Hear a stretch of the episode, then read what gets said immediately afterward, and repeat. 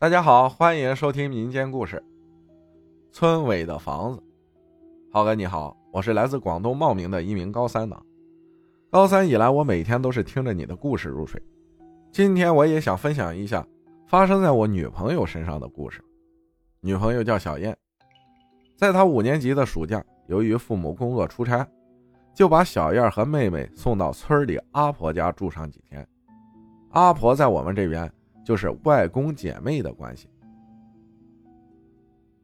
阿婆的房子很偏僻，在村尾的位置，屋后边是一大片荔枝树，很是阴森。阿婆的儿女由于在外工作，很少回家，老伴死的早，所以家里面就阿婆一个人住。小燕和妹妹一进屋就感觉到屋子里头比外面凉快很多，外边三十度的天气，一进屋就感觉和开了空调一样。房子是个三层小楼，每一层有四个房间。小燕和妹妹就住在二楼靠近阳台的房间，房间外面就是客厅，阳台对着的就是荔枝林。一眼看去没有其他房子，只是时不时传过来鸟叫。小孩子嘛，到新环境都很新奇。小燕和妹妹从早到晚就没歇过，一直在外面玩，直到阿婆叫他们回来吃饭。晚饭过后，洗完澡，姐妹俩就在客厅沙发上坐下了。这个时候才觉得累，小燕很快就在沙发上睡着了。正在梦乡的时候，突然听见妹妹的一声惊叫，小燕顿时坐了起来，困意全无。只见妹妹一边抽泣，身体还不停的打颤。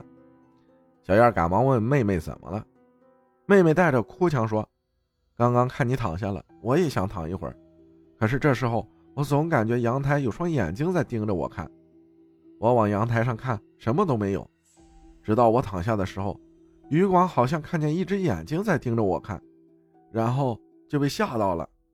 妹妹说完就抱着小燕，阿婆这时急忙走了上来，询问刚刚发生的事情。小燕和她说了事情的经过，阿婆说可能是小动物。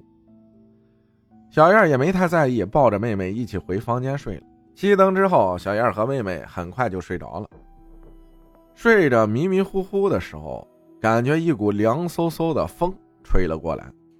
小燕睁开眼睛，发现是从窗户吹过来的。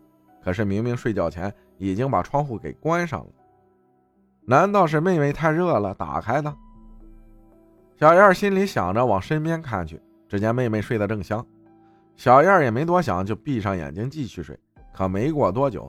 一种感觉涌上小燕心头，感觉好像有东西盯着她看。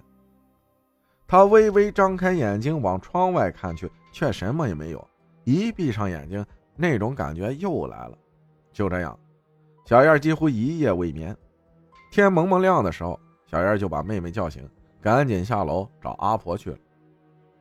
又把昨晚的事情告诉了阿婆，阿婆什么也没说。只是脸色流露出很奇怪的表情。接下来几天，小燕和妹妹都是和阿婆一起睡，也没有那种感觉了。一年之后，也就是小燕小学毕业的暑假，又去阿婆家住了几天。这次阿婆的小孙子在，比小燕大一岁。小燕和妹妹就像小跟班似的跟着这个哥哥。哥哥拿出了自己的宝贝，也就是平时收集的一些卡片啊。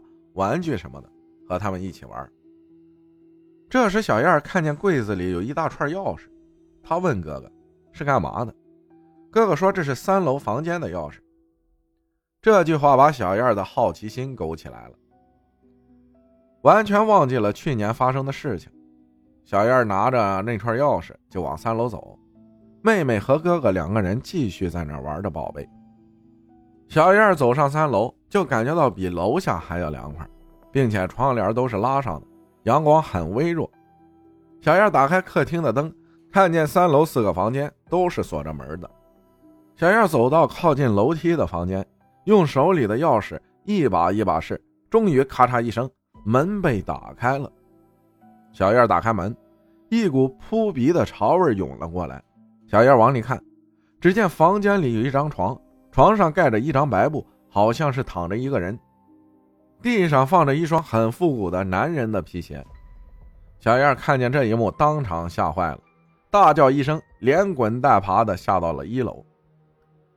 阿婆看到小燕这样，也吓坏了，赶紧问发生了什么。小燕过了好一会儿，才把刚刚的事情说了出来。阿婆一脸惊讶，便一边安慰小燕，一边抱着她往楼上走去。来到三楼，阿婆走进刚刚那个房间，只见一张床上空荡荡的，什么都没有。阿婆把其他房间都打开了，什么都没有，只是一张床，一些杂物。可是小燕刚刚亲眼看见了，床上躺着个人，盖着白布。小燕不由自主的又想到了去年暑假那晚发生的事情，说什么都要回去。阿婆没办法，只能打电话和小燕的爸爸妈妈说了。小燕妈妈下午过来就把小燕和妹妹接回去了。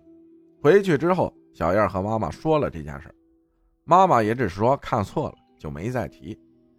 直到高一的时候聊天的时候，他又和妈妈提起这件事，妈妈才告诉他，原来当时阿婆他们要在村尾建房子，很多人是反对的，因为当地的风俗是说，在村尾建房子相当于停尸房的意思，白天保主人，晚上客主人，对外人是很不友好的。起初，阿婆和妈妈也说过自己晚上遇到过的怪事但是妈妈一向不信这些，就把小燕和妹妹又送到了阿婆家住。直到小燕发生那件事之后，妈妈才相信。每次我问起小燕这件事情的时候，她都是颤抖着和我说的，可想而知，这件事对她产生了很大的心理阴影。感谢今天肥牛吃了吗分享的故事。谢谢大家的收听，我是阿浩，咱们下期再见。